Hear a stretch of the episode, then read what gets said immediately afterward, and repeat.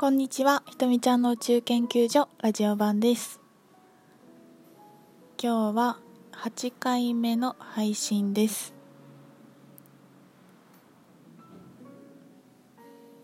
えー今日は、えっ、と、質問、お便りでちょっと質問をいただいているのでお答えしようと思います。えっ、と、その前に、えっ、と、ラジオ面白いですとかあの感想を送ってくださる方いてあのいつも楽しく読んでるんですけどそのある方が送ってくれた中のね一文にあの感想を送らせてくれてありがとうみたいなことを書いてあったんですよ。ちょっとそれにキュンとして感想を送らせてくれてありがとうってあるんだと思ってこっちね私からすると感想を送ってくれてありがとうなんだけど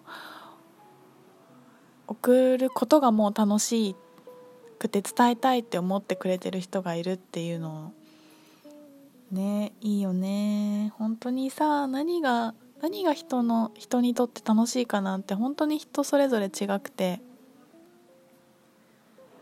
みんな自分の世界観でしかが常識だと思ってねそう考えちゃうから。こんなの楽しいわけないとかこんなの申し訳ないって思ったりするんだけど本当にねそんなことないんだよね。自分がこんなこと頼まれたら絶対だし申し訳ないっていうことが誰かにとってもう人生の生きがいだったりすることもあって。なんか迷惑かけちゃいけないとか本当に嘘だよね。迷惑どんどんかけると世界が広がってみんなを救ったりするんだよね。結果的に自分がそう意図してなくても。ね面白いよね。地球は。はいえっ、ー、といただいた質問に答えをちょっと答えて読もうと思います。えー、ひとみちゃんこんにちは。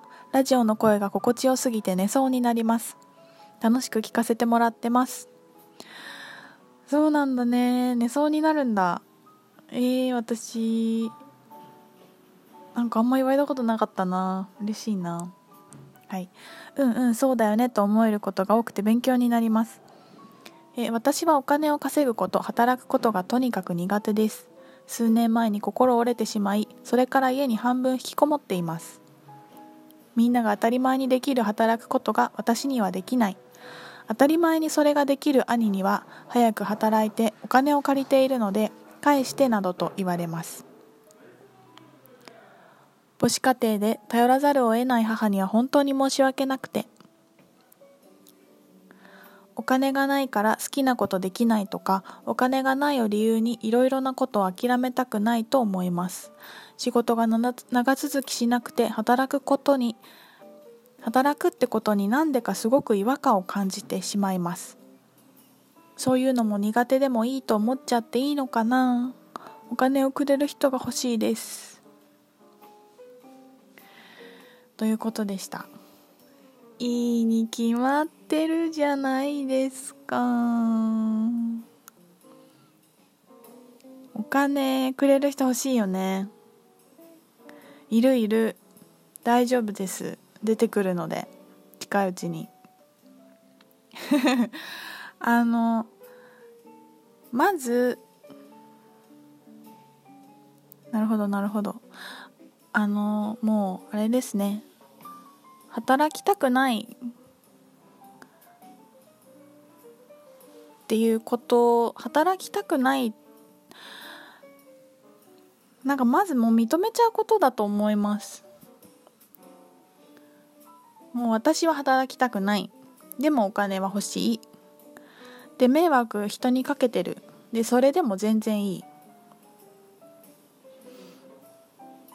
っていうことをもうまず受け入れるっていくしかないなんかそれ最初の一歩だと思うんですよねこのみんなが当たり前にできる働くことが私にはできないって書いてあるけどみんな当たり前にしてるけど本当はできてないやりたくない人半分以上いると思うんですよ。こう当たり前とか普通っていや本当その言葉に惑わされなくていいしね時に人を傷つけるよね。普通とか。当たり前じゃんとか。本当ねもう地球のルールでに適応しなくて当たり前です。でこれ私もすごくわかるんですけど、えー、と仕事を数年前に辞めてしばらくニートだったんです。でその時働きたくなかったんですよ。もう全然働きたくないし働き口ないしないっていうかまあ探してないしでもやりたいことがあってあったんですよ。それが歌ったり踊りたいっていうのでもうその時はねもうエネルギーが有り余っていて発散できないかったから発散する場としてその表現したいっていうのがすごい出てきたんですよね。でもうどうしようと思ってでなもう何かを我慢するっていうのがもう絶対にしたくないっていうことだけ思ってたんですよ。でまあどうしたかっていうと親にお金を借りたんです。でねその私親に頼るっていうのがずっとできなくてあの大学との進学と同時に東京に出てきて、まあ、10年ぐらい住んでたんですけどもうその間お金がどんなになくてもなんかこう親にこう何か弱音を吐くみたいなことができないタイプで、まあ、連絡もあんまり取りたくないみたいな感じだったんですよね。あの仲が悪いとかそういうわけじゃないんですけどそういうタイプだったんですよでそんな私があのもう頼るしかないと思ってもうねすごい怖かった。心臓バクバクしながら父親にお金を貸してくださいって言ったんですよ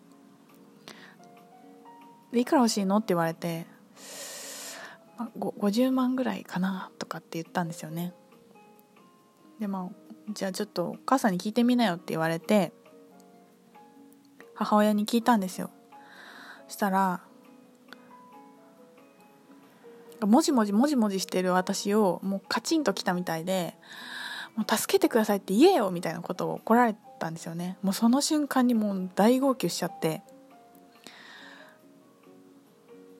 もう長年の頼りたかったとか助けて実は本当はすごいずっと言いたかったっていうのを溜まっててもうそれがもう一気にブワーって出出たんですよね。でも泣きながら「お金貸してください」みたいな。って言ったんですよ。でしかも「いくら欲しいの?」って言われてね50万って頭では思ってんだけど心の奥底から100万って出てきたの。もうそれが本当の願いだったんですよね。でもうそのいつも割としっかりしてて親にも頼らず自分で稼いでっていう私が母親に泣きながらニートでお金貸してくださいってぐちゃぐちゃになりながら言うっていうこの恥ずかしいダサいってその時思ってたからね。全然いいんだけどダサくないし。いやむしろほんとかっこいいし私もう褒め褒めすごいね。私すごいよね。そうっていうことをやったんですよ。で本当にあの何だったっけ？何かのために取っといたお金をって言って貸してくれたんですよね。未だに返してないしあんまり返す気はないんだけど。でその後え、ー、と私愛知に住んでたんですけどそこから毎週のように新幹線で東京に行ってダンスのあの習いたい先生がいてそこに行ったりあの歌を歌いに行ったりとかで本当に仕事は何もしてなくてお金をひたすら使うことしかしてなくてっていうのを過ごしてもう半年も経たないうちに100万円使い切ってで家でもね実家にいたのでその時は。家でも何も手伝わないんですよ。別にご飯作ったり洗濯するわけじゃなでもなく。最初はなんか申し訳ないと思ってやってたんだけどある日突然もう嫌だみたいになって。あ本当に何もしたくないんだよね。でも何にもしてない私は価値がないんじゃないか。なんかご飯ぐらい作らないとお皿ぐらい洗わないとって思ってたんだけど本当は休みたいのにそうこうピュアに休むっていうことができなくてあのなんか半分嫌だなと思いながら手伝ったりしてた時期もあったんですけどある日突然やめましたね。もうできませんって言って。そうっていうことがあってその迷惑かけても大丈夫なんだし全然申し訳なくないんですよ。でもそれって迷惑かけてみないと分かんないんだよね。だからもうちょっと迷惑かけてみるのをおすすめします。怖いよねこれ。頼らざるを得ない母には申し訳本当に申し訳ないって思ってるのにさらにお金を借りるとか、まあ、別に母親じゃなくてもいいからね。まあ友達とかさ知らない人とかでもいいんだよ。私あの前回のドイツはポルカっていうあのミニクラウドファンディングでお金を集めてドイツに行きました。みんなに頼ってブログ読んでくれてるみんなに頼ってお金を8万10万ぐらい集めてきましたね。もう本当に全然方法たくさんあります。